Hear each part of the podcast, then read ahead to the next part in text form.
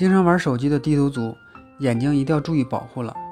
对于喜欢使用手机的娱乐者们，保证充足的睡眠，适度的闭眼休息，向远处眺望，是眼睛保养的基本方法。虽然手机的世界很精彩，让人停不下来，但大家使用四十五分钟到一个小时后，一定要停下来休息几分钟。远眺，长时间盯着手机屏幕看，眼睛睫状肌处于紧张的收缩状态，而适时做远眺、望远的动作，使眼睛的睫状肌处于松弛状态。这一张一弛，让眼部肌肉组织得以放松，能够缓解疲劳。要缓解眼疲劳，控制使用视视频产品。这是防范眼睛疲劳的基本方法。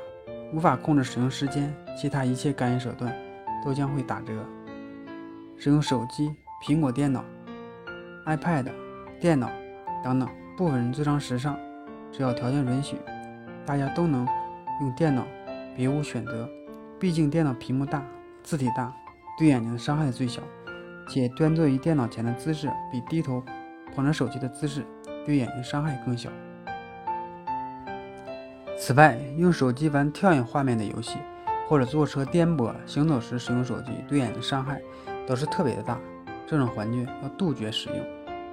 除远眺外，使用手机一小时左右做眼保健操，长期坚持下去也是保护眼睛的良好方法。